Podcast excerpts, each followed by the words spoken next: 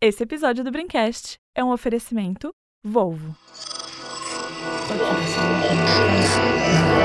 Esse podcast é, é apresentado por b9.com.br.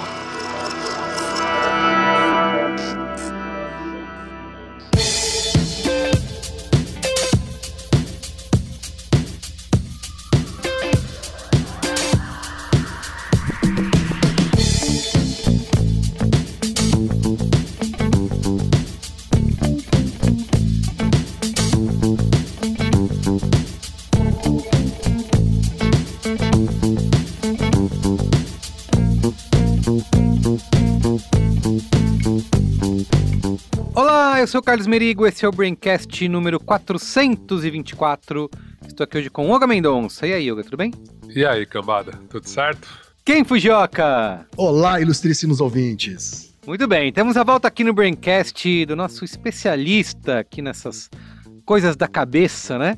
Que participou do Braincast 402, o Alacuna, Como se permitir ser ruim naquilo que queremos fazer bem. Um Braincast de grande sucesso, aliás, que é o Rodrigo Boavista. E aí, Rodrigo, tudo bem? E aí, pessoal, boa noite. Prazer estar com vocês de novo.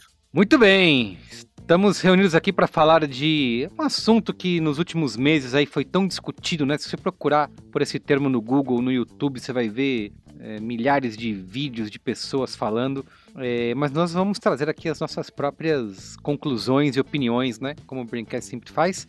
Vamos falar de positividade tóxica, né? Uma defesa de poder reclamar, né? Porque a gente também se sente mal quando a gente quer reclamar de alguma coisa e aparece alguém pedindo pra gente, não, mas veja bem, olhe pelo lado positivo, né? E isso nos deixa pé da vida, né? Só de lembrar quando isso acontece. Então é isso, vamos falar de positividade tóxica na vida, no trabalho, nas redes sociais, como isso afeta a nossa cabeça.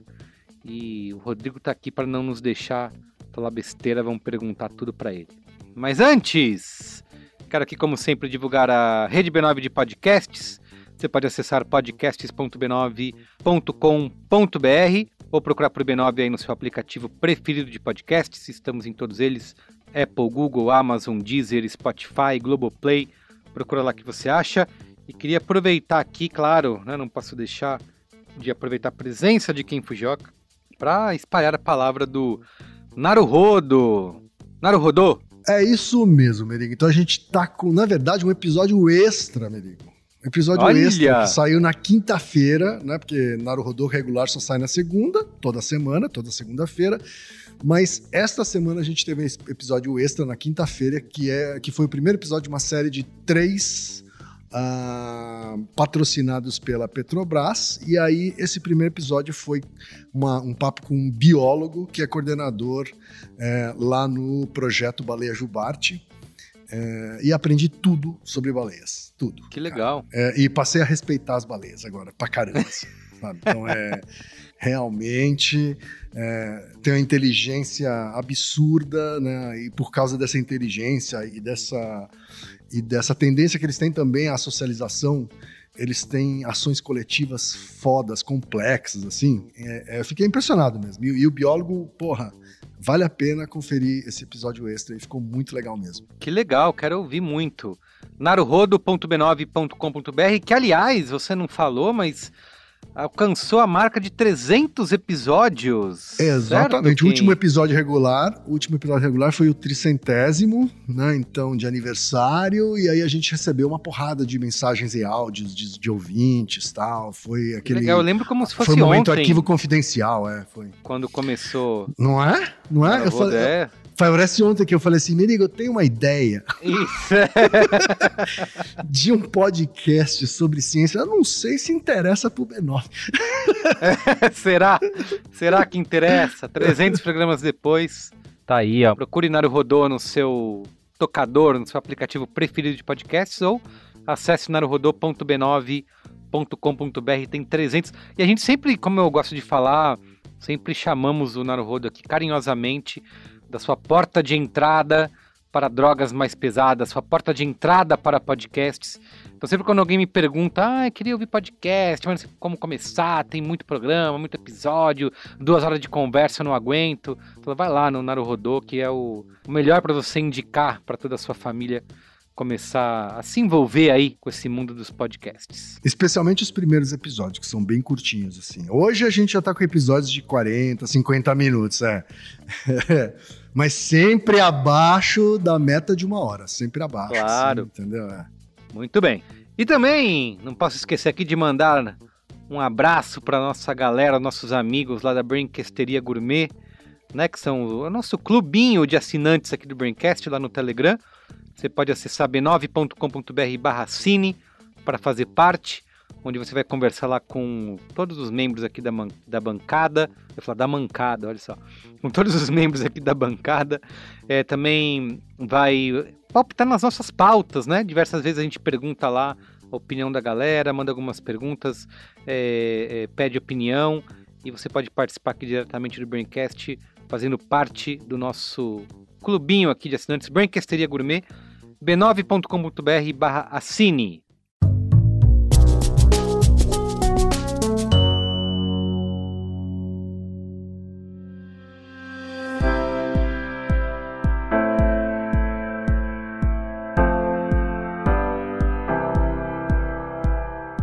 Como a gente já falou aqui no Braincast, os assistentes virtuais entraram de vez nas nossas casas e celulares.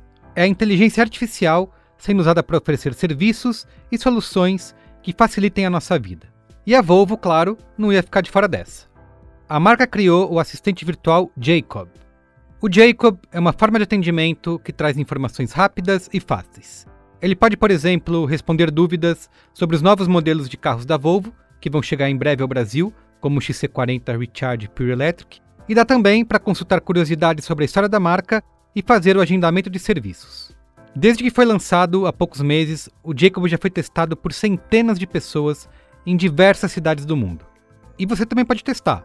O chatbot pode ser acessado pelo site da Volvo ou então mandando um WhatsApp para ele. Anota aí o número: 11 976 880 513. Vou repetir: 11 976 880 513. Então é isso, conversa aí com o Jacob para saber mais do que vem por aí ou acompanha a Volvo no site oficial e nas redes sociais.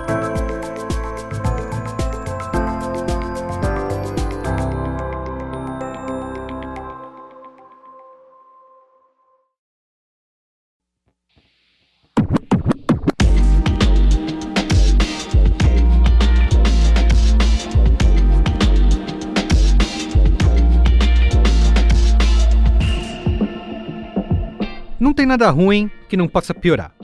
Quem nunca foi desabafar com um amigo e acabou perdendo a paciência no processo? Parece que a gente não pode só reclamar. Tudo precisa ter um conselho uma solução mágica. E quando não é possível, a gente precisa pelo menos olhar para o lado positivo, ou aceitar que dói menos.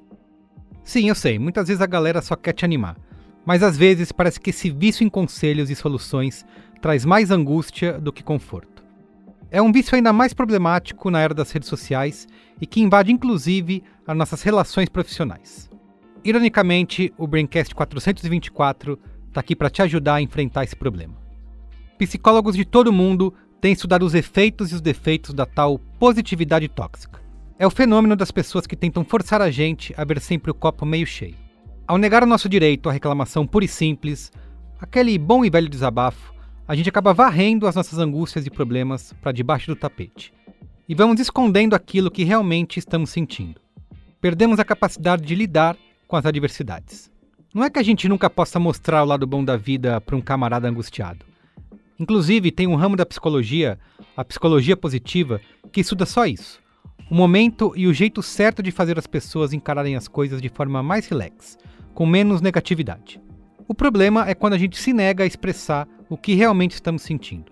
Acabamos nos fechando para os sinais da mente e do corpo. Como eu falei, especialmente em tempos de redes sociais, onde todos competem para saber quem tem a vida mais perfeita, esse vício em positividade pode gerar consequências muito mais graves do que a gente imagina. E como a sua avó já dizia, se conselho fosse bom, a gente cobrava. Então é isso, ouve aqui o Braincast 424 para entender como que a positividade tóxica pode te afetar.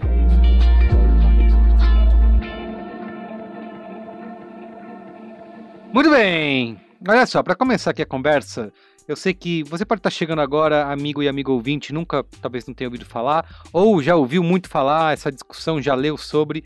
É um, uma, uma discussão que esteve em voga aí nos últimos meses, principalmente por conta da pandemia. Mas quero começar aqui do zero, né? Começar até porque eu também tenho muito a aprender aqui nesse programa de hoje. E quero começar perguntando para o Rodrigo aqui para nos definir o que, que afinal é a positividade tóxica. É uma buzzword? É realmente algo que existe? É algo que afeta a nossa vida? É classe média sofre? O que que... Qual é que é da positividade tóxica? White é people deve... problem. Isso, exatamente. White people problems. É um lance realmente ou não é?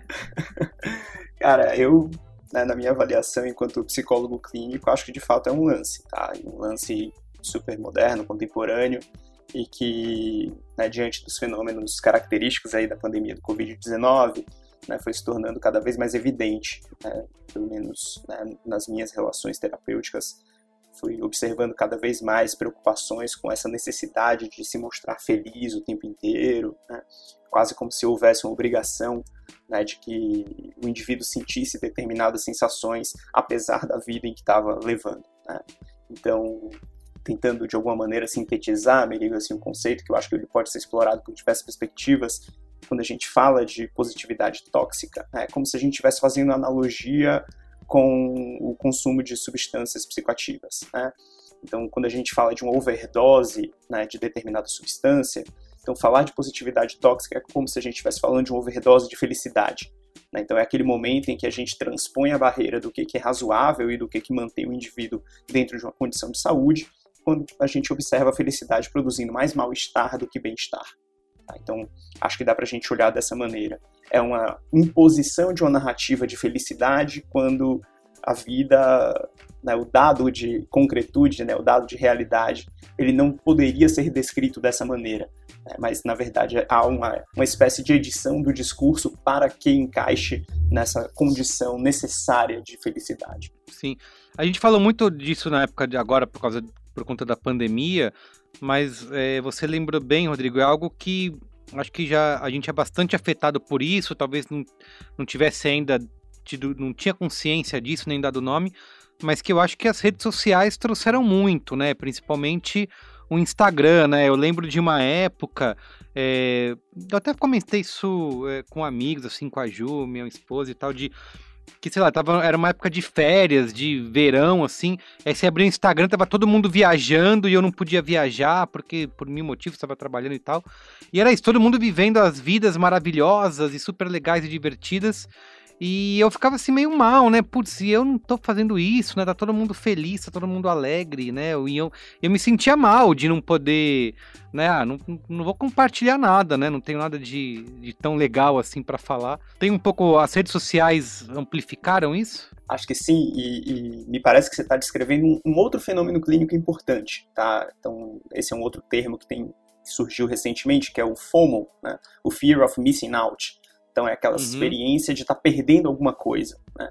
Então quando as redes sociais se tornaram né, essa grande máquina né, de produzir determinadas sensações, né, ou de impor realidades, impor culturas, a gente foi observando que os indivíduos começam a sofrer por aquilo que eles não tinham né, dentro da realidade deles, a partir do que eles observavam em termos de comparação com esses outros indivíduos com que eles estavam conectados. Tá? Então, uh, acho que dá para a gente fazer sim né, aí um, uma aproximação entre os fenômenos né, como esse que você está descrevendo, né, o Fear of Missing Out, com a positividade tóxica, né, é, mas me parece que a positividade tóxica ela se torna, inclusive, mais relevante por ser um fenômeno cultural que se expande para outras condições que não apenas as redes sociais. Né? Então, a gente viu recentemente nessa proliferação aí das técnicas de coaching, é, essas outras abordagens alternativas, hum, né, de é, cuidado, que a gente vai percebendo que por vezes são muito bem intencionadas e não é meu papel julgar, né? É sim, é sim. A gente está aqui no B9 é para julgar. Aqui no, no Braincast é para julgar, tá, Rodrigo? Vamos combinar isso, cara. Mas é isso que assim, é, o, o, lugar de fazer pontes é outro podcast da família. julgar, pode julgar vontade. É, eu sinto que muitas pessoas se beneficiam, né, desse tipo de de abordagem, né? mas por vezes elas são pouco responsáveis no sentido de acabar invalidando né, determinadas experiências humanas, ou às vezes até mesmo é, suprimindo né, aquilo que os indivíduos sentem. Para é, a gente continuar aqui, o, o Oga falou que tinha um gancho aí sobre a questão dos coaches, né? Que a gente fez até um, um braincast aqui discutindo, né? O, os coaches e tudo mais, que o Rodrigo bem lembrou, é uma das bases aí, né? Porque é, se você não se der bem, se você não estiver feliz, a culpa é sua, basicamente, né? O que essa galera fala. E aí, Yoga, como que é isso? Não, é que para mim foi bem isso. Quando o Rodrigo citou, já me vem aquele personagem do Little Miss Sunshine, sabe? Esses coaches uhum. que falam umas coisas assim super positivas e, e que sempre levam para esse lugar da, da responsabilidade individual e da produtividade, né? Então, assim, você fala coisas positivas para a pessoa ficar bem e produzir mais. É. E aí sempre. E, e, a gente sempre vê esse tipo de, de situação, né? Que eu acho meio delicado, porque na minha vida as pessoas enxergam, me enxergam como uma pessoa positiva. E eu acho que eu sou mesmo, mas eu acho que é muito mais uma questão de você ser uma pessoa mais pragmática, né? É, do que exatamente positivas. A maioria das vezes eu vejo a coisa de uma forma mais pragmática. E às vezes soa como positivo, porque também, por outro lado, eu acho que na cultura pop mesmo, a gente valoriza muito a tristeza e a negatividade. Porque você não, é, verdade. não tem produção, amigos. Tanto que. Se não tiver conflito, não tem história, que né? é a discussão do Ted Laço, que a gente vai chegar, né? uhum. né? Que é um pouco isso, assim, tipo, também quando é muito, muito, muito good vibes, a galera não gosta. E eu acho que tem um gancho também que você falou no começo que eu acho que foi meio. A gente ficou um pouco descompensado, né? Como durante muito tempo a gente ainda tá na pandemia, mas talvez não esteja no pior momento, a gente, durante pelo menos dois anos, a gente ficou muito muito cuidadoso para falar sobre felicidade, sobre estar tá bem, porque as réguas ficaram todas desmedidas ali, né? Então era sempre, você tá bem? Apesar da pandemia, apesar de é tudo. Isso. E eu acho que de certa É, na medida do possível. Eu, o que eu escutei muito é na medida do tudo bem. Na medida do possível, isso, tudo dentro bem. Do possível, isso, é, do considerando o contexto, é, apesar exato, de exato. tudo, fora Bolsonaro, né? Isso. É isso. A pessoa se sente mal de falar que tá bem, né? Então, não, tudo bem. não sei até onde a gente também não ficou num lugar agora que é um pouco de um extremo. Então, assim, estudando para pauta, eu fui lendo algumas coisas e eu falei, é, isso faz sentido, mas também vi outros textos que me, me levaram a outros pensamentos, assim, porque, por exemplo, né, tinha um texto que eu li que a autora tacava esse lance de tipo assim, cara, esse termo é errado de saída, porque não existe positividade tóxica. É tipo um, um oxímoro. É essas frases que a gente Sim. fala que são contraditórias, né? Tipo. É, para, paradoxos. É. é. meio paradoxal mesmo. Então é. a gente fica nesse lugar meio estranho também, às vezes, eu acho, porque. Eu não sei se é um pouco da nossa estética do mau humor, que é a estética que eu gosto muito e que eu acabo fazendo, performando, performando. Ai, mandei até um coelhinhos voadores, que essa palavra eu quero matar ela em breve, mas que a gente faz muito no Twitter, por exemplo. Também tem um pouco, vou abrir duas janelas agora na discussão. Tem um pouco isso também de como a gente se expressa em cada rede social. Eu acho que o Twitter é uma rede social que todo mundo é um pouquinho mais negativo e mais, e mais irônico. Já no Instagram é isso, você vende a sua melhor fase, a sua visão de sucesso, e aí por isso que a gente fica nesse lugar de sucesso, positividade tóxica, né? Quando você exagera a sua visão de sucesso, Isso. de momentos bons, de busca da felicidade, a chance de você navegar nessas águas turvas da possibilidade da, dessa positividade tóxica é imensa. Por outro lado, eu acho que eu fico nesse lugar de tipo assim, cara, mas às vezes também esse mau humor não é só estético, sabe? Tipo, às vezes essa coisa de tipo, é muito mais charmoso, é muito mais legal, é muito mais produtiva para as artes, você celebrar essa coisa de tipo, caralho, eu tô fudido, eu tô foda. E assim, de verdade, não tá fácil para ninguém, mas também eu não sei se falar que não tá fácil para ninguém ajuda, sabe? Então eu fico no meio do caminho também, assim. É uma pauta que eu queria participar até para aprender mais mesmo, porque eu não tenho muita opinião nesse sentido. Assim, eu posso defender um lado quanto o outro, sabe? Eu, eu fico meio naquela situação, tipo, que eu, que eu estive, aliás, ve- ouçam o cinemático quem não ouviu, aquela que eu fiquei quando a gente ouviu, quando eu defendi o Príncipe em Nova York, sabe? Eu Sim. entendo quem falava mal do filme, mas eu entendo quem fala bem também. Muito bem. Fazer igual ao Oga e, e também aproveitar um gancho, o gancho do próprio Oga, esse do, do- do- tá difícil pra todo mundo aí, né? É, que essa, essa é uma expressão, o tá difícil pra todo mundo é uma expressão que eu passei a usar só pra quem eu acho que, que é, tá privilegiado e, e não, e não percebeu, assim, né? Porque.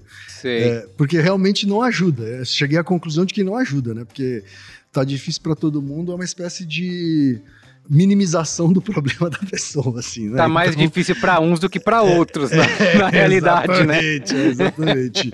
Então, eu acho que a gente voltou, eu voltei a adotar muito, né, cara, aquela aquela expressão que de brother, né, que um homem fala muito pro outro quando não sabe o que dizer, que é foda man. É. Foda, Putz, man. foda, né? É, foda, Né? man. Foda é man, foda, não é né? foda man.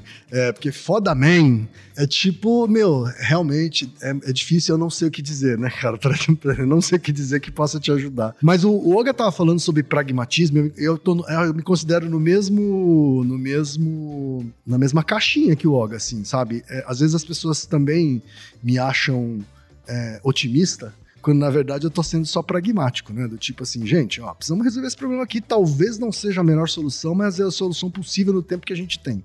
Né? Que é um, muito a, a postura que eu tenho que adotar, por exemplo, na, na consultoria que eu presto, porque tem a pressão do tempo, né? Pra concluir as coisas, assim. E aí as pessoas às vezes falam assim, nossa, você sempre vê uma, um caminho, né? Uma. Falei assim, não, cara, é porque é o único jeito, entendeu? É resolver o problema, assim, né? Então, às vezes, acaba, acaba sendo confundido, eu acho. E, e o Olga também falou sobre o Instagram, né? Como um território onde essas coisas se exacerbam, assim. E, e eu acho que isso também migrou para o LinkedIn, né? É, o LinkedIn é uma, uma rede que eu, que eu comecei a usar mais, é, mais regularmente no último ano, assim, né? E lá, cara, é, é lei, sabe assim? Então, assim, quando eu, e, e quando eu faço os meus posts, né? Porque quem me segue sabe que os posts, meus posts são meio amargos, meio ácidos. Porque é isso, não, eu, eu me divirto sendo ácido na- na- nas redes sociais e, e no LinkedIn, especialmente por quê? Porque lá eu sou um fora da lei, assim, sabe? Você está quebrando a lei do Isso. LinkedIn, onde tudo é otimista, os negócios dão certo, se você quer, você pode. Né? Isso, isso. É, É e só aí, história de fui- superação, né? Exato, tem- exato. Uhum. E aí, quando eu fui ler também um pouco, né? Porque que também, como Oga, eu não queria passar vergonha aqui, pelo menos fazer perguntas boas para o Rodrigo. é, eu li um, um artigo que falava exatamente da relação entre positividade tóxica e a lei do se você quer, você pode. Né? Então, assim, ele é, é meio que o fundamento básico da, da- da positividade tóxica, né? É, ou tudo aquilo que acaba caindo no, na- no- no lado tóxico da positividade, né? entre aspas, né? É, ela tem como base o se você quer, você pode, sabe? Que é um valor neoliberal, né? Então, assim, é, se você quer, você pode, é, você vai conseguir com seus próprios méritos e esforços, né? Se você não conseguiu, é porque você não se esforçou o suficiente. Né? Então é basicamente o, a- a- o sofisma que se cria, assim, né? E lá no LinkedIn, cara, isso é muito, muito, muito forte, assim, né? Tomo muito rage de gente que fala: ah, você só vê o lado ruim das Lado coisas. ruim. Você tá exato. torcendo contra. Sabe assim, é, é, a, é a lógica do você tá, tá torcendo contra esse governo. Sabe assim? Se você, ah, isso que é uma coisa que a gente ouviu muito, né? Ah, você não, não dá certo porque você não tá torcendo a favor, você não tem pensamento positivo, né? Exatamente. É uma das coisas Por que isso que, o gente mais- Corinthians ganha todos os títulos, né, Merigo? É isso, a, exato. Porque a torcida quer, é. Porque É. querer é poder, né? Porra, Exatamente. loucura, cara, que querer é poder. e aí você tá falando também sobre os sentimentos, né, que rolaram durante a pandemia. Tive o mesmo sentimento que você descreveu, né? De não estar vivendo um momento feliz como aparentemente algumas pessoas estavam, né? E aí você Uhum. fica mal. E eu já tive no outro extremo também, sabe? É, hoje eu tô meio que no outro extremo, assim, me sinto bem pra caramba, Uhum. sabe assim? É, E você se sente mal por. tô me por- virando e aí eu me sinto mal, rola aquela culpa católica de assim, porra, mas eu não, não tenho Exato. direito de me sentir tão bem assim, porque o mundo está derretendo. Isso, isso. o planeta está derretendo, o mundo está acabando, pessoas estão morrendo. Como é que eu posso me sentir bem? né? Isso. Então é. Fui, fui pros dois lados, velho. Pros dois Ô, lados. Rodrigo, como que a gente lida aí com essa. Gangorra. Exato, exatamente. Eu acho que vocês estão falando aí uns temas super importantes, né? Essa descrição do Ken com relação à culpa, né, produzida né, por uma imposição de determinadas sensações, né?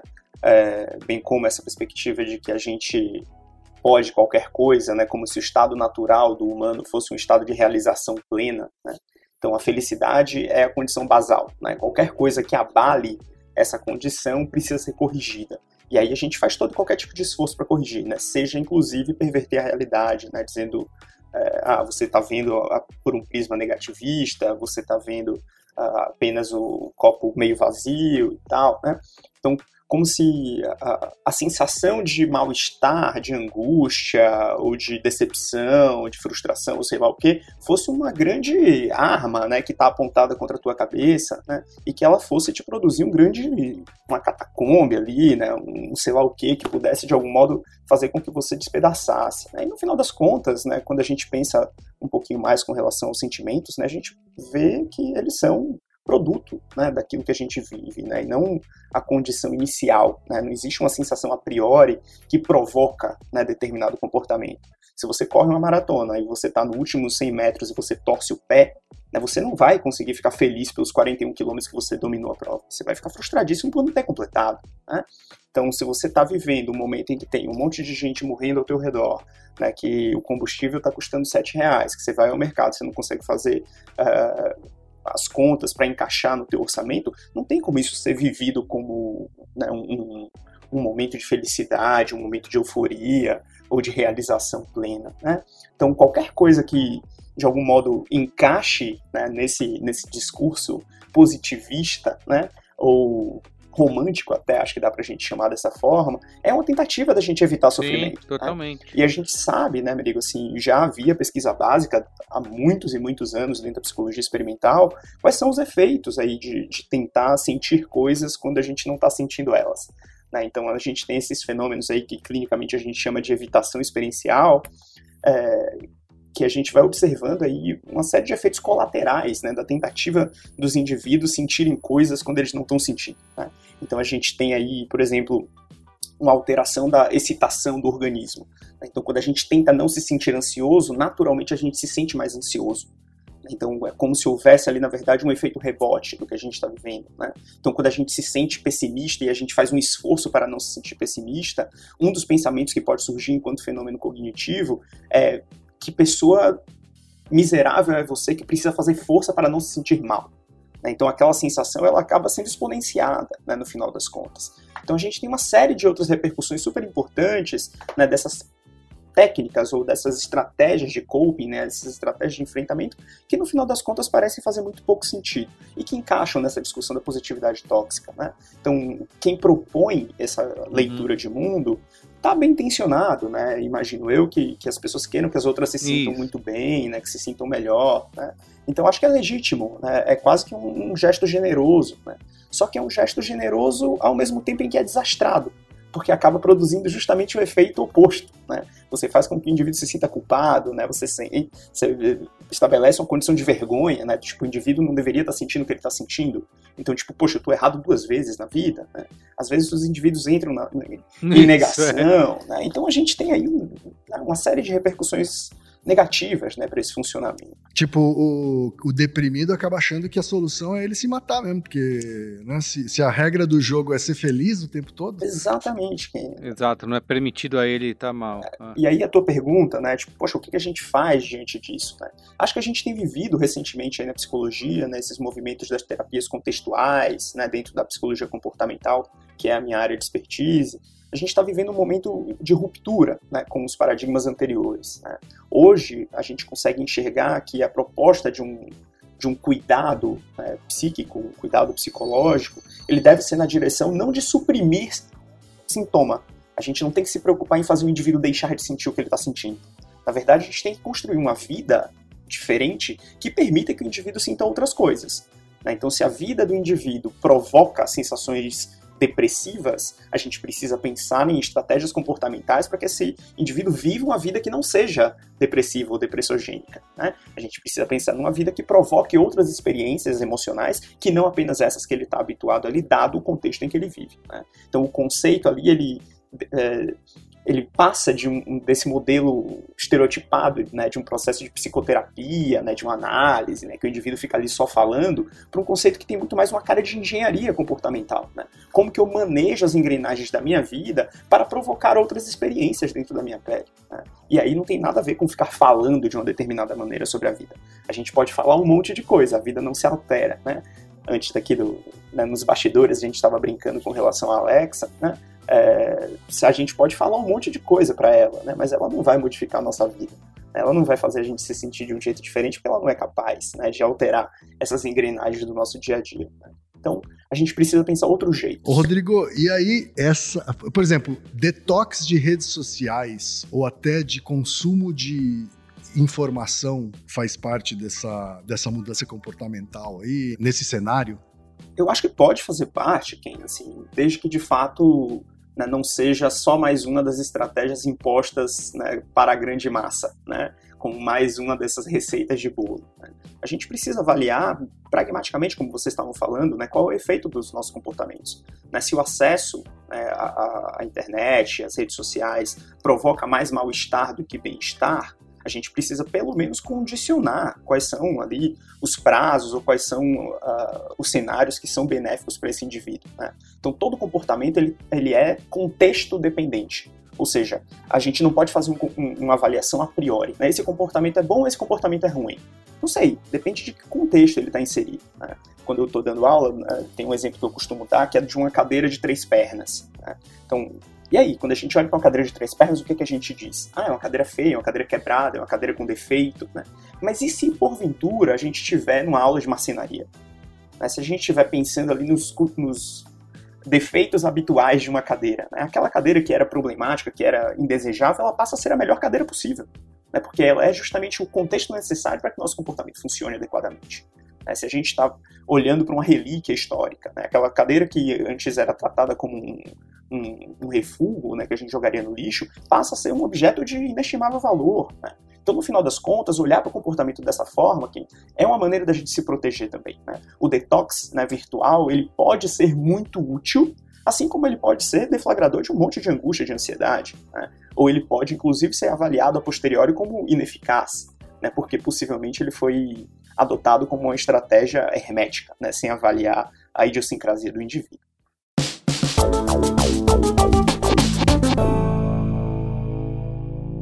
Sim. É, tem uma, uma questão que eu, que eu vejo que pode existir uma confusão aí nesse papo de positividade tóxica, que é quando a gente está nessa, nessa região aí de ser tóxico e quando a gente está simplesmente no automático porque a gente não sabe o que dizer, né? Eu vejo que isso pode acontecer muitas vezes. Eu, eu até me sinto assim em alguns momentos, sei lá, vou citar aqui algo quando morre algum familiar, né, de alguém assim, e eu às vezes eu me sinto meio mal de falar as frases que são automáticas, né? Ah, meus pêsames, meus sentimentos, sinto muito, porque, cara, não tem nada que eu vá falar para essa pessoa nesse, nessa hora que vai fazer diferença, né? Eu me sinto meio, meio bobo, assim, né? Parece que eu tô usando os clichês e os chavões para simplesmente só falar qualquer coisa e muitas vezes acabo até errando por não falar nada, né? Ou sei lá, ou por falar coisa errada, enfim. Como que a gente faz para sair desse terreno de, sei lá, se a pessoa tá, tá mal, tá reclamando de algo, eu não quero usar os chavões, não quero usar as palavras automáticas, tipo, por exemplo, olha pelo lado bom, né? Você ainda está vivo, né? Sei lá, veja pelo lado bom, é, você tem tais coisas. É, é, como que eu faço para separar isso e conseguir realmente é, é, conversar com essa pessoa, com esse meu amigo, com essa minha amiga aí de uma maneira que pareça, que seja, né? Sincera, honesta e, e enfim. E tem como? Acho que tem como, cara. E tem um recurso que a gente tem super precioso na linguagem que eu acho que a gente costuma subestimar, né, que é a interrogação. Então, ao invés de você partir da premissa de que o indivíduo está mal, ou que ele está é, já vivenciando um processo de luto, ou sei lá o quê, né, pergunta para a pessoa. Né, Poxa, né, fiquei triste com essa notícia, como você está vivendo esse negócio agora? Ou mais até, né? Queria muito fazer com que você se sentisse melhor agora, o que, que eu posso fazer com você ou por você? Então pergunta pro indivíduo. Né? Não parte da premissa de que ele Perguntar, vai sentir né, a mesma coisa que você sentiria, ou que porventura ele estará sentindo alguma coisa que você jamais seria capaz de sentir. Né? Pede a informação, né? pede o dado, né? pede para que ele rastreie dentro do organismo dele o que está rolando, para que ele te dê essa pista e você consiga, de algum modo, alterar o teu comportamento para encaixar dentro desse dado de realidade. Né? Então vale muito mais a pena a gente fazer uma investigação do outro né, do que a gente partir da premissa de que o outro se comporta da forma como a gente avalia ou julga que ele deveria estar se comportando. Tá? Então, é, quando eu estou é, também aí com os meus terapeutas em formação, né, eu costumo pedir para eles, cara, pergunta mais e fala menos. Né? É, avalia, descobre. Né? É uma tem um mundo na tua frente, né? Uma pessoa que está na tua frente falando para você é um universo a ser explorado. Né? Pergunta, ao invés de sair colocando ponto final e exclamação. Sim, você não você não precisa necessariamente oferecer a solução, né, para a pessoa. Você não precisa é, resolver o problema dela, né? Você precisa estar interessado e querer ouvir o que ela está sentindo, né? E, e perguntar o que ela precisa, né? Vocês trouxeram esse outro gancho aí, né, usando a palavra de vocês mais cedo, né, sobre a solução de problemas, né? Eu acho que a gente se estabeleceu enquanto uma sociedade resolvedora de coisas, né? Então, quando a gente vai se relacionar com alguém, parece que a gente tem que abrir uma caixa de ferramentas e sair descobrindo o que, que vai funcionar para aquele indivíduo. Né? Quando no final das contas, né, quando a gente fala, por exemplo, desses fenômenos afetivos, né, esses abalos emocionais, a gente não tem solução para essas coisas. Né? Então, quando a gente diz assim, ah, se sinta mais feliz de agora Sim. em diante, qual é a manobra que você é capaz de fazer para que esse indivíduo se sinta feliz? Ah, eu vou comprar tal coisa para ele de presente. Qual é a garantia que você tem de que esse gesto vai, vai afetar o organismo do outro lado dessa maneira? Né? Então, acho que existe também aí uma fantasia de que a gente é capaz de fazer algumas coisas que a gente não é muito capaz, assim, quando a gente, dado, quando a gente olha o dado não é. empírico. É. Né? Então, assim, as relações sociais, elas são muito mais imprevisíveis do que a gente imagina. Né? E eu acho que uma das nossas fantasias é de que o nosso braço ele é muito maior do que ele de fato é. Né? E parece que a gente consegue ali mexer no mundo da pessoa para que ela se sinta de determinada maneira. E Sim. não é bem essa a realidade. Pelo menos a minha, como terapeuta, está muito longe de ser essa. muito bem. Você ia falar yoga? Diz aí. Não, é que me bate várias coisas mesmo, né? Eu acho que uma das coisas que me pegam quando eu penso nesse tema é que é um pouco também da nossa vontade de estar no controle de tudo, né? Me parece que essa pessoa que exerce muito essa positividade tóxica, ela meio quer mostrar que ela tá no controle. Mesmo quando a vida dá merda, ela tem tanto controle que ela já tá dominando as ferramentas positivas e aquele impacto, aquele mal não foi tão grande assim, né? E aí eu acho que a gente tem que pensar muito nisso, né? De tipo, cara, aceita essas fraquezas mesmo e, e meio tá tudo bem. Você tava falando, Olga, me veio na cabeça é, uma, um paralelo do mundo físico que sabe quando você toma um tombo e levanta rapidinho e olha para os lados para ver se ninguém viu? Então, e aí a sua bunda tá doendo pra caramba, mas você está sorrindo sim, fingindo sim, que tá sim. tá tudo bem, assim. É, é, isso no campo emocional, sabe? Assim, no campo emocional é meio. Você tá lá destruído por dentro e, né? E aí ainda coloca uma capa de felicidade, né? Pra, né? Porque, meu, tem que ser tem que ser otimista, entendeu? Good vibes, only good vibes, né, cara? Isso. Não, ou pior, né? Ou pior, ou você escreve um textão no Facebook falando que você inventou um novo tipo de band-aid, sabe? Na crise, tipo, na crise. Essa maluquice. Agora. É. é isso. Esse rombo no joelho, Exatamente. eu criei, né? Tipo, consegui imaginar um novo tipo de band-aid que para tudo. É isso, cara. Às vezes eu acho que. Eu, eu gostei do que vocês estavam falando sobre ouvir né? É engraçado que a gente não vai na essência daquela expressão de oferecer um ombro amigo, né?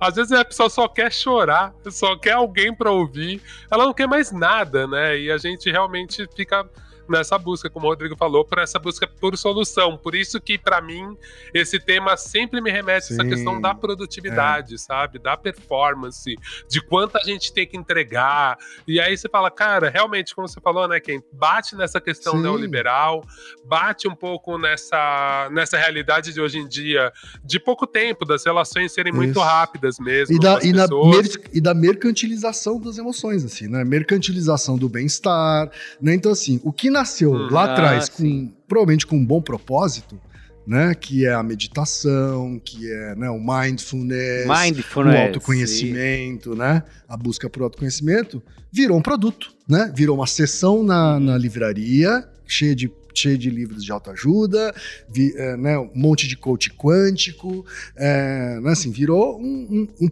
um, produto, e pior, um produto da pior qualidade, assim, né, um produto da pior qualidade. Totalmente. É, ô Rodrigo, qual que é a diferença entre positividade tóxica e psicologia positiva?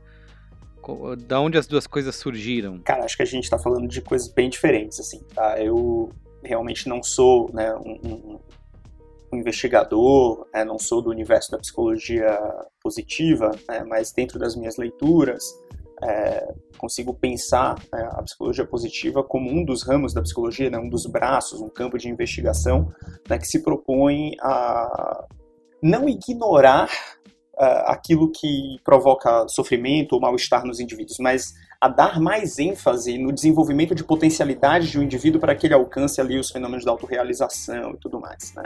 Então não se trata né, de, de, de algum modo perverter a realidade dizendo que tudo é muito bom, que a gente tem que extrair a alegria de tudo. Tá? Essa aí eu acho que é, uma, é um, um jeito de travestir né, a, a perspectiva, né?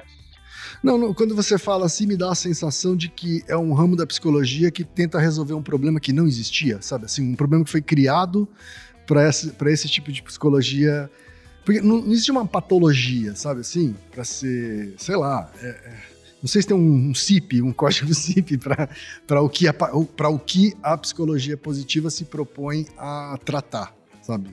Cara, o que acaba acontecendo ali a partir dos anos né, 1950, né, quando a psiquiatria ganha um pouco mais de relevância dentro do universo da medicina né, e também aí do tratamento das condições a partir de uma perspectiva científica, né, é de que a gente começa a, a olhar para o sofrimento humano a partir das condições patológicas. Né? Então se estabelece ali qual é a condição normal e a gente vai categorizando os indivíduos dentro daquilo que eles têm é, enquanto evidência de anormalidade. Né? Então a gente olha para o depressivo a partir dos déficits comportamentais dele. Né? Então é um cara que faz pouca coisa, ou a partir dos seus excessos comportamentais. É o mesmo cara que, apesar de fazer poucas coisas, geralmente chora muito. Né? Tá aqui um, usando um estereótipo. Tá? E aí a gente começa a olhar para esse indivíduo a partir única e exclusivamente dessas características. Né? E dali em diante se desenvolve todo um corpo de tratamento de, dedicado a cuidar dessas debilidades do comportamento. Tá? E a psicologia positiva, quando ela surge ali, né, a partir dos anos 1980, né, pelo menos quando ela ganha mais relevância dentro da literatura, com o Seliman, né, ela se propõe, na verdade, a olhar para esse cara deprimido a partir do que ele tem de bom. Né? Então, apesar dele estar deprimido, apesar dessas condições que ele vive ali, que provocam sofrimento, ele tem outras características comportamentais que a gente pode aproveitar para fazer desse indivíduo uma criatura diferente. Tá? Então tem a ver com, de algum modo, explorar as potencialidades e provocar ali né, é, a realização, que esse indivíduo encontre uma vida com mais uhum. sentido uhum. e tudo mais. Né? Cara, você foi falando e para mim ficou parecendo discurso de coach já, sabe? Assim? talvez, né, talvez a, a galera do coach, né, se aproprie, né, de algumas premissas da psicologia positiva, né, para propor ali as intervenções, né, e, e toda a estrutura tecnológica deles, né, é, mas de fato, né, é, é um, uma mudança de, de, paradigma importante, né, olhar para o indivíduo para além né, do que ele tem de sofrimento é diferente, né. É, eu, eu, eu, eu, eu consigo compreender, é, eu, assim, porque muitas vezes, se a pessoa é muito. Não sei se é a melhor palavra, mas se a pessoa é muito cínica e muito inteligente, eu acho que pode ser interessante você pegar o que ela tem de positivo para tratar essa pessoa e tentar melhorar esse lado, porque realmente é mais difícil, né? Tem pessoas que você dá conselho e a pessoa sabe se analisar tão bem que você fala, cara, Então, é. então tá certo. Então tá tudo bem. o que, que eu tô falando, né? E eu, e eu sinto isso, assim, né? De alguns amigos, assim, que são pessoas tão elas sabem tanto o que elas estão passando e elas estão curtindo tanto aquela fossa que você fala, cara, tipo, como você aconselha essa pessoa? Como você ajuda essa pessoa que parece que tá sentindo ela tá um consciente de se sim, sentir tá. mal? E eu acho que tem, inclusive, Olga, uma importância de se mergulhar na tristeza e elaborar ela, sabe assim? E não dizer assim, show tristeza, sabe assim? Vamos, vamos pra balada, né, cara? Não, não, não, é, mas- É isso, é isso. Não, é- é por isso que eu tô te falando, Ken, porque eu acho que, assim, eu, eu, eu consigo entender quem imaginou esse cenário da psicologia positiva, porque tem gente, por isso que eu, eu falei no começo, né? Tem gente que tem a tristeza como uma estética, que é que eu acho que tem muito agora. Sabe? Que é uma tristeza quase Sim, estética mesmo, é. pra criar nas artes e tal. Você- problematiza em cima daquilo, e em cima daquilo você começa a tirar. E tem gente Uhum. que entra muito nesse personagem. E tem gente que tem problemas reais. Exato, por isso que eu acho exato. que tem que ter um pragmatismo às vezes. Você fala, "Ah, realmente, aqui tem uma frustração. E aí eu acho interessante, aí eu já não sei se é a minha cabeça de designer mesmo pensando, eu acho sempre interessante você pensar do outro lado e falar, cara, tá bom. Então, que é, que é um pouco que eu brinco com meus clientes, né? Tem vários clientes que eu construo as coisas pelo não. Eu sei que o cara não gosta, o que ele não quer, o que ele não. Uhum. E aí eu começo a construir as coisas. Eu acho que tem gente que você vai ter que construir pelo sim. A pessoa gosta disso, ela faz isso bem. Então, nesse lado, foi o jeito que eu consegui na minha cabecinha achar essa separação do que, que pode ser positivo na psicologia positiva para que o meu lado cínico, meu lado Olga Mendonça, já não jogue direto assim, ah, é tudo coisa Sei, de coach, sei. sabe? Porque assim, realmente, se pensar pro, lado, pro outro lado de construção, me faz muito sentido que tem algumas pessoas que de verdade, assim, cara, você já sabe exatamente qual que é a parte ruim dela, o que, que ela tem de problema. Agora vamos tentar achar o que ela tem de positivo, que talvez funcione, porque ela tá curtindo ficar nesse buraco, Aham. e tá tudo bem dentro disso tudo. Sabe, gente que fala, cara, eu vou fumar até morrer, e foda-se, eu adoro fumar. Eles falam, ah, então, mas você já tá com problemas, seu pulmão não tá funcionando. Foda-se, você vai tirar esse prazer da minha vida? Tipo, como, como você dialoga? Né? E aí eu acho interessante. Pra não dizer que psicologia positiva é um lixo, é só papo de, papo de, de coach quântico. Não, eu acho que lá no, na origem, acho que até teve uma, uma intenção boa, sabe, assim, a busca por bem-estar, né, autoconhecimento como, como um mecanismo por bem-estar. Mas, como tudo que o capitalismo faz, pegou isso daí e transformou num mecanismo de produtividade. Sabe assim? Não, você precisa- tirar o melhor de você, Uhum, por quê? Para você sim. produzir mais, para gerar mais riqueza, para você assim, é, é, no fim, né? É isso, assim. No fim, as empresas estão pagando meditação para os funcionários para eles não ficarem com burnout para produzirem mais, né, cara? Essa é, Isso, em última instância, Mas é, que- é que eu acho que isso já existe antes, sabe? Tipo Isso, assim, desde exatamente. ginástica laboral já é isso. Entendeu? Não, por isso que eu te falo, eu acho que eu nem culpo por isso, porque eu acho que desde o conceito de meritocracia, que é anterior Uhum, a gente sim. discutir neoliberalismo, já existia isso. Alguém quer que Exato, você se sinta bem pra exato. você produzir mais. Ponto. É o capitalismo. Né? E se a gente for, sei lá, acho que começou com os escravos isso. Então é, é- é- isso, é, isso é muito triste, sabe? Com, com os escravizados. Então eu, eu consigo. só vai sofisticando, né? Acho que só vai sofisticando, assim. É isso. E aí eu não sei até onde a gente já não tá tão cínico a ponto de não acreditar mais em nada. que, que é o que, eu, que é o que eu acho, que é o que eu acho da maioria das discussões hoje em dia, né? Vocês assistiram já aquele, esse no, Nove Estranhos, sei lá, acho que chama Nove Ainda Estranhos. não, cara, ainda vai não. ser o final de semana. Eu é assisti, eu assisti o primeiro episódio e eu não vou contar nada do que acontece, já que vocês não viram, mas e no primeiro Aham. episódio eu já tive momentos de bode, assim, sabe? Mas, é, é, mas o diretor quer provocar esse bode mesmo né, em mim, sabe assim? Enfim, não vou contar, mas assim, é, é, é isso. O meu, eu tô, tô tão cínico Uhum. com, essas, com essas coisas que eu, eu dou risada, sabe assim? Eu comecei a rir histericamente, assim, sabe? É, né? e, se, e se acontecesse, sei lá, se eu fosse funcionário de uma empresa e a empresa propusesse a fazer uma coisa parecida, eu ia dar risada, sabe? Não ia me aguentar. Né? E acho que muita gente engole o riso nas empresas, né? Engole o riso, bate Uhum. palma, pula junto, né? Canta o grito de guerra, porque tem que tem boletos, né? E mas já é Isso. cínico o suficiente pra falar, meu, você não sabe o mico que eu paguei na empresa hoje. Né? E qual é isso? E qual é o momento que você tá sendo o cara, só o chato, né? Que não quer se, se integrar com as Isso, pessoas e ser contra, tá feliz, torcendo né? Contra. É. Isso, exatamente. Você é o cara que não. É, é, isso que o Oga falou é verdade, assim, né? Eu também já me peguei questionando. Assim, ah, ah, vou fazer tal coisa, mas eu já vou entrar, eu sei que isso não funciona, eu sei que é tudo errado, mas tá bom, eu vou dar uma chance pra, pra ouvir, né? Você já entra completamente na defensiva, porque você não quer ser atingido por esse tipo de discurso, né? Então. E sabe o que eu acho, Merigo? Só concluindo, só fechando um pouco o raciocínio aqui. Porque eu gosto de defender assim, Tá brincando. É, não, é, o, que eu, o que eu percebo hoje, assim, é quantas experiências eu não perdi porque eu falei, estão tentando Sim. me manipular. Ou isso é um Sim. mico. Eu não vou participar dessa bosta. Vocês estão loucos, caralho. E aí depois eu paro pra pensar e falo assim, cara, eu podia ter visto, poderia ter ido e ter olhado de outra forma. Então acho que às vezes a gente se perde um pouco nisso, sabe? De tipo, ser tão cético, ser tão cínico, ser tão crítico, que a gente às vezes deixa de esquecer umas. De, deixa de, de, de ver umas experiências, Sim, de viver umas totalmente. experiências, sabe? E isso, e isso acho que é um recado pro Oga da juventude, assim. Porque eu acho que eu sempre tinha, tinha muito esse lado. De tipo, putz, velho. Não, não, não, eu não. E aí, às vezes, eu falo assim, velho, puta, de verdade, assim, você devia ter ido, mesmo que você fosse o funcionário que não tava acreditando naquela merda, mas você Sim. devia ter ido.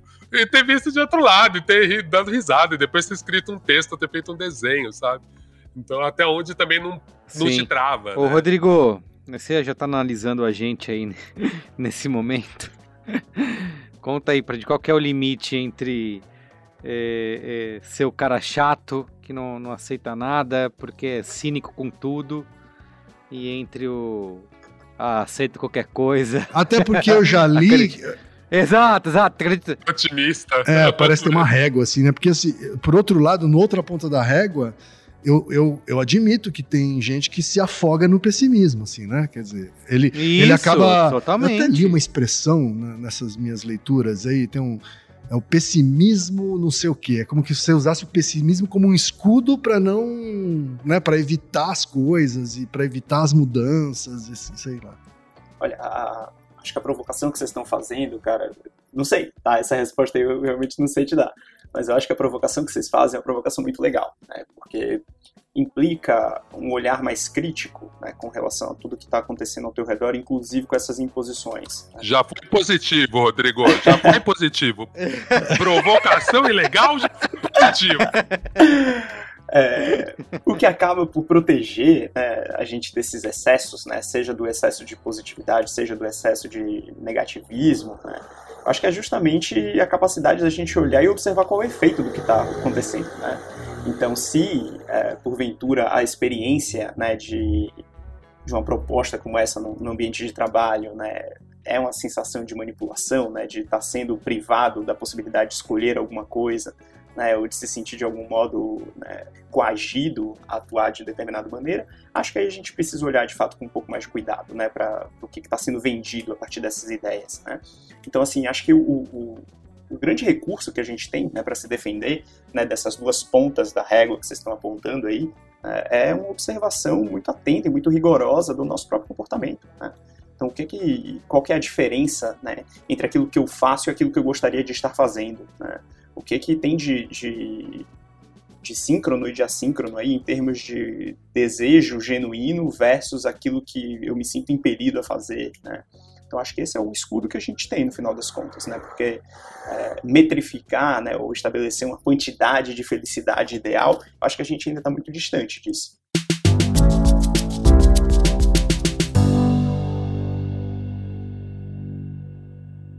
Ô, Rodrigo, uma das coisas que eu acabei é, me pegando, né, quando eu senti aquela culpa, né, sei lá se é católica, porque eu sou ateu, mas assim, uma culpa, a culpa de estar bem, né, e a preocupação de não ficar também é, compartilhando muito isso para não parecer, para também não, não parecer tóxico para não parecer uma felicidade tóxica, vamos dizer assim, né? É, e aí eu elaborei isso né, e caí inevitavelmente na, na relação entre isso e privilégio, sabe assim? é- é, quer dizer, eu, me, eu, eu estar me sentindo feliz, né? E até com vontade de, de mostrar para os outros essa felicidade, eu, eu dei uma abafada, uma castrada, para falar psicanaliticamente, dei uma castrada por causa dessa preocupação de, puta, será que eu estou sendo um, um, você tóxico, sabe? Assim, ao fazer isso, sabe? Tipo, vou estar tá sem falar nada, só com uma foto dizendo gente, é possível ser feliz na pandemia, sabe assim? É, tire a bunda da cadeira, né? Quando eu não tenho essa intenção, não, a intenção não é, não é essa, sabe? Mas assim, de ser lido dessa forma, sabe? Então a relação entre privilégio e, e positividade, sei lá. É, eu acho que a gente volta aqui naquela questão de, tipo, primeiro, qual é a intenção né, da postagem? Né? Então, por que compartilhar? Né? Então, compartilhar esse conteúdo, com qual função, no final das contas? Né? Então, qual que é o, o, grande benefício produzido em você, né, de que outras pessoas observem você nessas condições? Isso é fácil, Rodrigo. Nas redes sociais, é, nas redes sociais, o objetivo de postar uma foto é sempre um só, cara, provocar inveja. Então... Pois é, cara. Então acho que aí a gente já chega né, num paradoxo importante, né? Do se né, a premissa é uma premissa de produção de impacto no outro, né? Como que a gente acaba é, aprisionado né, justamente no impacto que a gente a priori gostaria de produzir. Né? Então aí eu acho que a gente está naquela, naquela condição de, de escolha. Né? Então o que, que eu vou escolher de fato? Eu vou pagar o preço social né, do meu desejo genuíno ali de produzir determinada sensação no outro, né? ou eu abdico dessa tendência natural ali de me comportar dessa maneira para evitar né, essa outra esse outro efeito adverso, que é o outro se sentir de uma determinada maneira ali diante daquilo que eu estou fazendo. Né? E aí eu acho que essa é uma métrica importante da gente ter. Né? Tipo, qual que é o grande valor que está impregnado no meu comportamento? Né? Então, o que, que vale mais hoje, nesse exato momento? Né? É ser olhado como uma pessoa da maneira X ou da maneira Y? Né? E essa é, eu acho que tem que ser o norte ali, a bússola para a gente tomar a decisão de postar ou não postar, ou como postar. Né? Porque qualquer comportamento vai ter um custo. Né? E às vezes a gente não consegue prever esse custo. Às vezes a gente prevê e topa pagar ele. Muito bom. Mas é muito curioso, né? O cara falar de culpa católica gravando o podcast dentro de uma capela. olha aí, olha aí. Só olha o paradoxo. Olha a semiótica aí. Exata... Exatamente. Não, é, só queria só aproveitar né, essa questão mesmo que para mim pega muito hoje em dia, pensando nisso, né? Mesmo na palavra privilégio, né? Porque aí ela linka justamente com o que a gente imagina que felicidade é tudo relacionado a dinheiro, né? A ter, a poder. E aí muitas vezes quando a gente mostra nossos momentos de felicidade nas redes sociais, principalmente o Instagram, volta a dizer, para mim tem muito uma separação que as pessoas não pensam, que é a gente lida com avatares, a gente tem vários avatares diferentes. A gente é diferente no Facebook, a gente é diferente no Instagram, a gente é diferente no Twitter e a gente é muito diferente na vida real. Então, partindo dessa premissa que a pessoa já sabe que ela é diferente, realmente a gente para para pensar que privilégio e momentos de felicidade estão mais relacionados à posse. Mesmo quando a pessoa posta aquela foto no campo, tal, tal, tal, nunca uhum. é um sítio feio, né? Nunca é uma, uma floresta toda ferrada. Não, é. não é. Geralmente a pessoa que tem grana tá num lugar lindo, carpinado, bonito, fundo do Windows. Se a capela não tivesse reformada e linda para mostrar para vocês, eu ia dar um blur, eu ia dar um blur, é. é.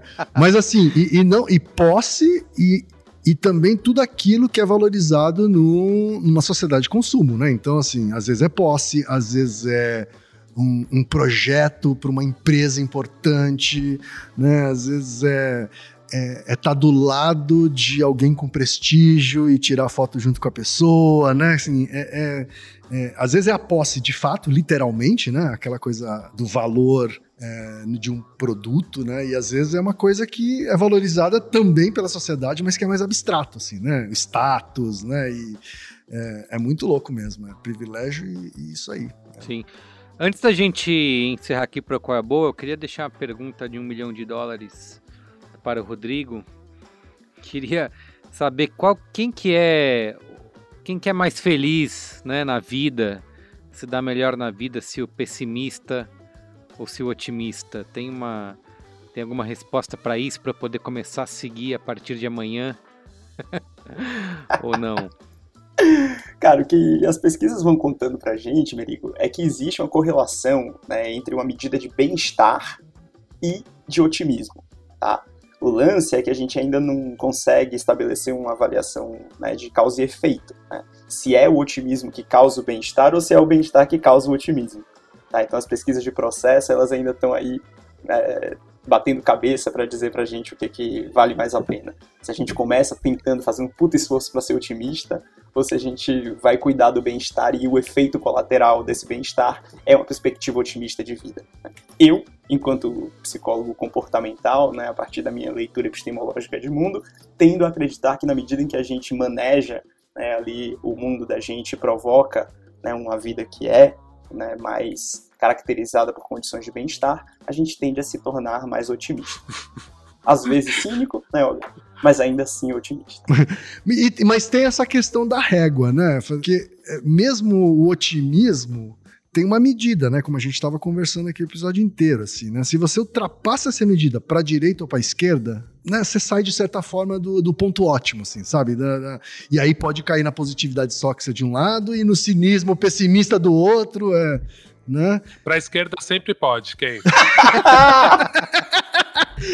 Aqui a gente não fala de política nesse podcast, mas eu acho que pra esquerda a gente sempre pode. Eu gostava mais desse podcast quando falava de quando política. não falava de entendeu? política. É. Claro, Quando- claro. é, é, mas você tem razão, para a esquerda.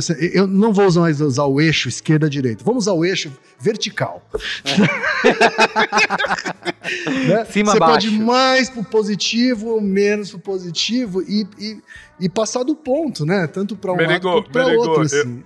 Eu acho que esse podcast, ele, a solução é a de quase todos, né? É, try to, é, é achar o equilíbrio, né? Isso. no fim das contas, é sobre É a isso. resposta pra quase É só- tudo, é achar o equilíbrio. É sobre isso, né? No final das contas, a resposta é: come uma, come uma coisa verde, uma coisa vermelha, uma coisa Isso. amarela e uma coisa branca. Entendeu? Faz um No prato final, colorido. Isso, faz um prato colorido, né, cara? Amarelo não, quem? Amarelo não. É. Não, ainda mais junto com verde. Ai, gente, muito bem.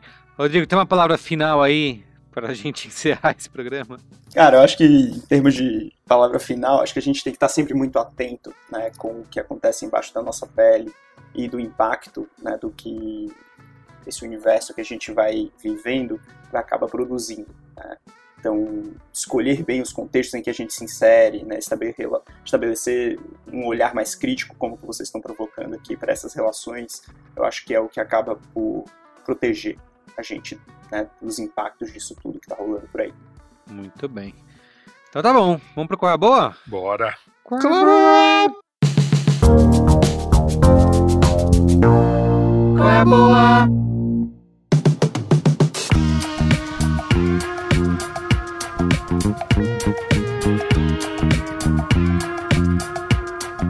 Eu me sinto um pouco roubando no jogo aqui para começar qual é a boa, porque na semana passada eu indiquei uma série do Apple TV Plus, é, um reality, né? Que é do Ian McGregor e do amigo dele, o Charlie Burman, viajando lá do Ushuaia até Los Angeles, né? O Long Way Up. Então eles subindo toda a América do Sul, passando pela América Central, chegando na América do Norte. Eles fazem essa viagem de moto elétrica. Essa é a terceira vez que eles fazem isso. Eu me sinto roubando porque eu quero indicar agora o primeiro da série, que é o Long Way Round, né? Então é como se eu tivesse, sei lá, eu tava indi indiquei aqui o Matrix 1, e aí agora eu tô indicando o Matrix 2, e semana que vem eu vou indicar o Matrix 3, né? É um pouco roubar no jogo do qual é a boa. Mas eu quero muito indicar, porque eu, como eu falei naquele meu. na semana passada, eu comecei pelo Long Way Up, já sabendo que existiam esses dois, que também estão disponíveis na, na Apple TV Plus. E aí, quando eu terminei, eu fui assistir o Long, Long Way Round, que é o primeira, a primeira série. São 10, 9 ou 10 episódios que eles é, saiu em 2004 isso, então mais de 15 anos atrás que foi publicado. E cara, eu tô completamente viciado e apaixonado e fissurado na viagens desses dois caras aí de moto pelo mundo. É, já tô ter- quase terminando a, a, a- a série do meio, que é o Long Way Down, que eles descem da Europa para África do Sul. É, e eu tô até segurando, estou assistindo aos pouquinhos para não acabar, porque realmente, sei lá, eu não sei explicar. Você tá meio que viajando junto, tem o carisma dos dois, em passando todos aqueles perrengues, né, de moto é, cruzando os continentes aí. É, e você acaba se é, sentindo mesmo que você tá nessa, nessa viagem aí. E, inclusive, como eu falei, tô planejando. Não, não vou de moto, né? Pretendo ir de carro, que é um. acho que talvez um pouco menos de perrengue. Mas já quero viajar pela Patagônia, descer até Ushuaia, depois. Já pesquisei pessoas que botaram um carro num container e foram para a Europa depois e viajaram o continente inteiro dirigindo. Dá umas, isso dá umas ideias, ainda mais nesse tempo de pandemia que a gente ficou mais de um ano e meio preso em casa, né? Acho que ativa alguns gatilhos aí. Então recomendo que você maratone todas as três partes aí, o Long Way Round, que é o primeiro, Long Way Down, que é o segundo, e o Long Way Up, que é a, a terceira, que é de 2020, que é a terceira viagem deles. É, para que eles vão nesse caminho aí, conhecendo as pessoas, né? Além de, de obviamente, você vai é, é, vivenciando esses perrengues que eles passam de moto aí, mas também conhecendo, né, as culturas locais. Eles vão visitar programas da Unicef, né? Durante essa, essas viagens. Então acho que é uma, é uma boa viagem aí junto com eles. Mas acho que o melhor até agora que eu vi é o primeiro deles, que é o Long Way Round. Você acompanha todo o planejamento e tudo que eles passaram aí para fazer essa viagem de moto. Espero que eles façam mais. Eu sei que eles já fizeram todos os trocadilhos aí com o Long Way, Long Way. Não sei mais o que eles podem inventar, mas enfim. Eles não, não passaram nem pelo Brasil, podem fazer um só pelo Brasil, por exemplo, sei lá. Fica a dica aí pro meu amigo Ian McGregor. Vou mandar um zap pra ele depois. Tá bom? E aí, Yoga? Tem qual é boa? Tenho. É, tem um autor que eu tô lendo agora, vou dar aquele cal a boca, eu nem terminei o livro, mas eu já tô amando, eu já adoro o autor e tá tudo Sempre. certo. É, o autor é o Carl Hart. Ele, eu já tinha dado aqui, já faz tempo, um livro dele que era um preço muito alto. Nesse segundo livro, o Carl Hart fala, chama Drogas para Adultos. Carhart é um neurocientista, pesquisador negro e ele americano, norte-americano, e ele fala muito sobre drogas, obviamente. E nesse livro, cara, é um livro que é um pouco desafiador. É, porque, meu, o Carhart, ele sai do armário e fala que ele usa drogas, mesmo sendo um neurocientista, e ele tem uma abordagem, meu, muito honesta muito realista sobre drogas. Eu tô falando drogas não só maconha, tô falando de tudo. E, cara, eu tô achando um livro super interessante e eu acho que, de certa forma, bate um pouco com o que a gente falou dessa questão da, da psicologia positiva, de você tentar olhar as coisas de um outro ângulo, porque eu acho que às vezes a gente trabalha qualquer assunto com tantos preconceitos, com tantas visões, com tantas experiências, ou às vezes empírica mesmo, e que elas travam a gente. Então, esse é um livro que tá me desafiando. Assim, eu sou mega careta, eu nem bebo, mas enfim, porque eu não gosto mesmo. Mas e aí para mim é mais difícil entender algumas coisas assim, porque eu não tenho essa experiência positiva nem negativa. E, e tá sendo um desses livros que minha cabeça tá dando aquelas explodidas, assim, a cada página eu falo, caralho, é, mas isso faz sentido. E o legal do Carhart é que é isso, assim, ele, ele mistura muitas experiências pessoais, junto com estudos científicos e as coisas que ele leu e, e testou, e enfim. Super indico, Carhart, Drogas para Adultos, saiu pela Zahar. Uh, outra experiência que eu tive esses dias e foi muito legal. Sesc Pompeia está com uma exposição, essa infelizmente é só para quem é de São Paulo. Sesc Pompeia está com uma exposição ali no galpão. Tem que, tem que marcar horário, tem que entrar no site do Sesc ou ir lá e esperar eles te darem a senha, tá? Já aviso mas eu me senti super seguro, blá blá blá. A exposição se chama Lamento das Imagens e é de um artista chileno chamado Alfredo Jar. O Alfredo Jar poderia participar do Braincast. Por quê? Porque a exposição ela é muito relacionada com política. É, elas são várias reflexões sobre política no mundo inteiro, mas, cara, é muito interessante, assim, os trabalhos, o jeito que ele expõe, as discussões que tem, assim, é, meu, uma, uma das exposições mais bem montadas que eu vi recentemente, é, meu, recursos simples, que deixam as obras com uma profundidade maior do que elas têm e o jeito que, elas, que ela aborda ética, jornalismo, política, enfim, vale muito a pena vocês conferirem aquele esquema do SESC, é só colar de grátis, é de graça na faixa. Vale muito a pena. Deixa eu ver até quando ela vai. Uh, ó, putz, tem tempo, hein, galera? Vai até 5 de dezembro. Sesc Pompeia. Das 11h30 às 17h30. Lembrando que o Sesc não abre de segunda-feira. Olha, deu serviço completo. Por último, por último, eu não tenho certeza, Mirigo, se a gente já deu por aqui. Se já deu, eu vou reforçar, porque eu só assisti agora e tô achando incrível. Uma série que chama Generation Hustle, que é sobre. É uma série que basicamente cada são 10 episódios. Cada episódio mostra um personagem que é alguém que deu um golpe. Então, sei lá, hum. mostra, por exemplo, um jovem rapper americano que ele rima sobre como dar scam, que é tipo uns golpes com cartão de crédito. Então o cara fica famoso por ensinar as pessoas. A rima é uma merda, a música é chata, mas ele vai ensinando a galera, tipo, a como dar golpes de cartão de crédito. Uh, tem um outro, tem uma outra personagem que é maravilhosa e bate muito no que a gente falou sobre Instagram, sobre privilégio, que é uma mulher que ela convence todo mundo que ela é uma milionária e sai dando vários golpes assim na alta classe, assim, então é maravilhoso. Enfim, Generation Hustle, uma série que eu achei bem legal. Tá na HBO Max. Vale muito a pena vocês assistirem e se divertirem. Muito bem. E você, Rodrigo, tem qual é a boa aí pra gente? Cara, eu vou fazer então aqui duas sugestões, tá, Rodrigo? Uma, uma acho que mais de acesso generalizado e uma pra galera que se interessa pela psico, tá? É... Então, primeiro eu vou começar com um livro de um cidadão chamado Hus Harris, que o título original é The Happiness Trap, então a armadilha da felicidade. Em português foi traduzido como Liberte-se, tá? que é um título né, meio cafona, Sim. mas a proposta é justamente fazer essa provocação de que a gente precisa cuidar um pouco mais desse mito né, da felicidade enquanto condição né, primordial para os indivíduos, né, e a gente só pode viver qualquer coisa se a gente estiver feliz e tal.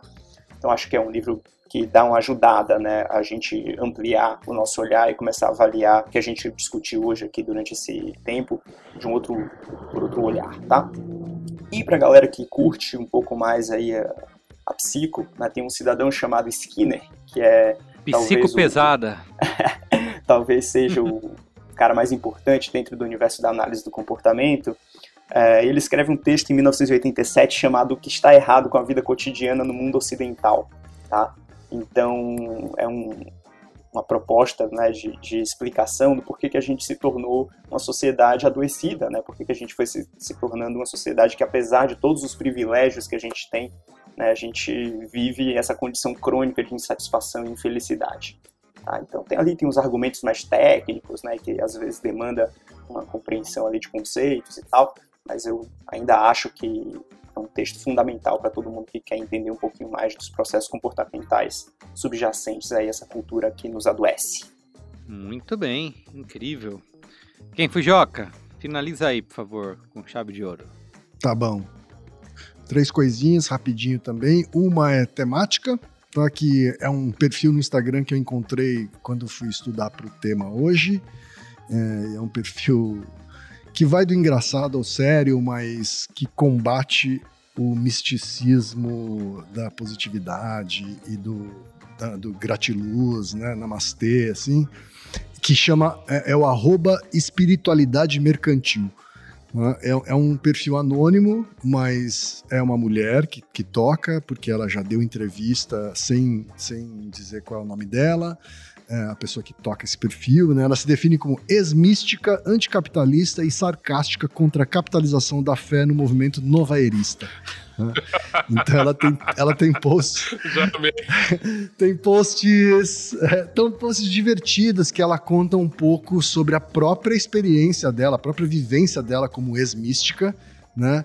Então ela fala sobre é, quando, ela, quando ela colecionava cristais e não saía de casa é, sem um cristal né, no bolso, porque isso era o que garantia a energia para o dia, nananã, e que hoje ela percebe que era só transtorno obsessivo compulsivo mesmo, né? É, ou, ou, ou, uma coisa que eu não sabia que existia, que é no mundo místico, gratidão, gratiluz, é, existe uma coisa de, de você se afastar da luta de classes, porque a luta de classe é uma ilusão da dualidade da terceira dimensão, sabe? Essas paradas assim, alienadoras a partir do misticismo, e aí ela conta também é, né, conta a vivência dela para as pessoas tomarem cuidado, enfim, é um perfil interessante que eu realmente não teria achado se não tivesse pesquisado, assim, espiritualidade mercantil. Segunda dica, é, embora eu tenha gostado, as coisas, minhas coisas preferidas nos últimos tempos tenham sido conteúdos da, da HBO, que eu reativei, né? E, porra, e aí, meu, Succession, né, cara? É foda, né? Uhum. Euforia, meu. Tô, eu, tô, eu tô pinto no lixo, cara, porque você entra na HBO, você fica um puta sim, tempo sim. sem entrar na HBO, aí você entra e aí tudo é novo, sabe assim? É uma maravilha, né? É, mas um filme que me marcou bastante no, nos últimos dias é da Netflix e se chama Seu Nome Gravado em Mim. Não sei se vocês conhecem, é um, um filme de 2020, produção de 2020. Ela se passa em Taiwan, né? É, ele é um filme LGBTQIA+, né? Ele, ele, ele, é sobre a relação entre dois homens taiwaneses logo depois do fim da lei marcial que aconteceu em, 90, em 87 lá, né? Então, imagina a, lei marcial caiu naquele momento, então imagina como ainda era é, é, mal aceito, né? Mal visto uma relação entre entre dois homens, né? E, e, eu não vou contar o final porque é, é, vai estragar a experiência, mas é uma relação que se aprofunda bastante. Assim, achei, porra, filme muito sensível, muito bem feito, sabe? E, enfim, cinema taiwanês não é exatamente o cinema que eu tenho mais repertório, pô, vale a pena seu nome gravado em mim, tá?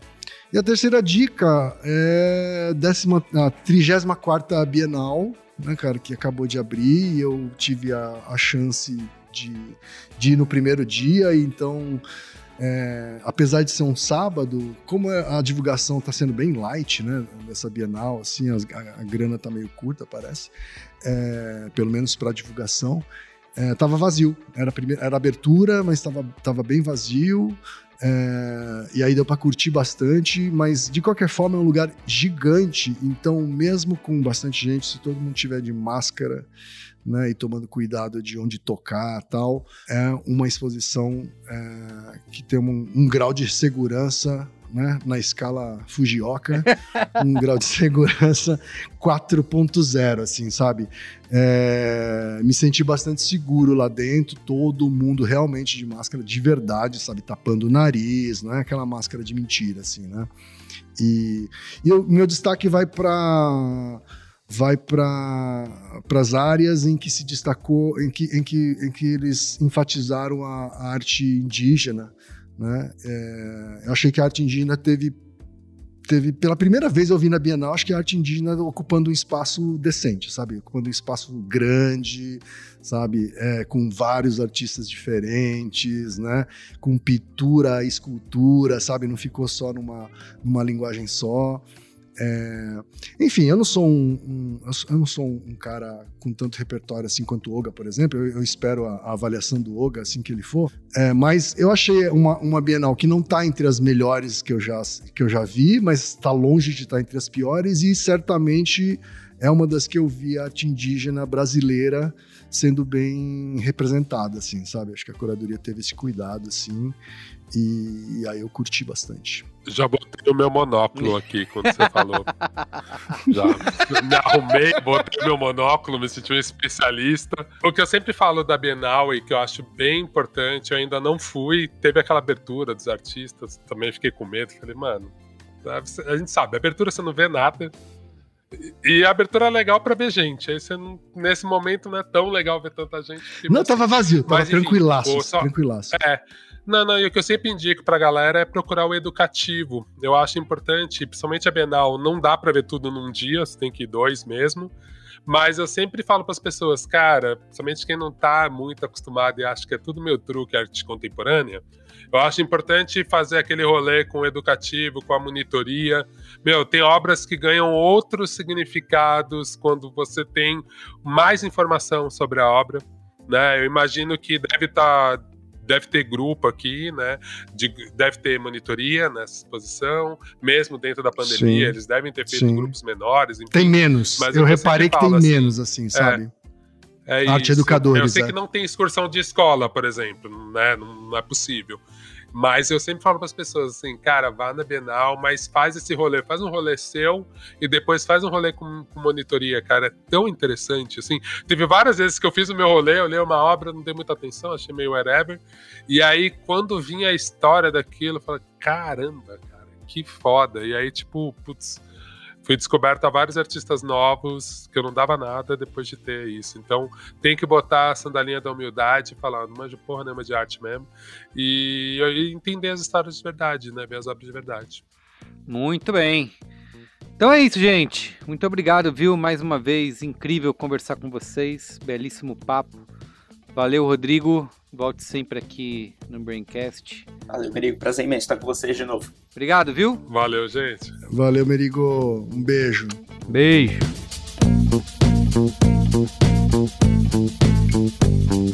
Então é isso, gente. O programa de hoje fica por aqui. Lembrando que o Braincast é uma produção B9, apresentado por mim, Carlos Merigo. Eu faço a coordenação geral junto da Juva Lauer e Cris Bartz. A produção é da Beatriz Souza. Apoio à pauta e pesquisa é do Iago Vinícius. A edição é de Mariana Leão, com a supervisão de Alexandre Potashev e apoio de Andy Lopes. A identidade visual é feita por Johnny Brito, coordenação digital por AG Barros, Pedro Estraza, Matheus Guimarães e Jade Teixeira. Atendimento de negócios por Raquel Casmala, Camila Maza, Luzi Santana, Grace Guimarães e Thelma Zenaro. A comercialização exclusiva é da Globo. Valeu, gente. Tchau.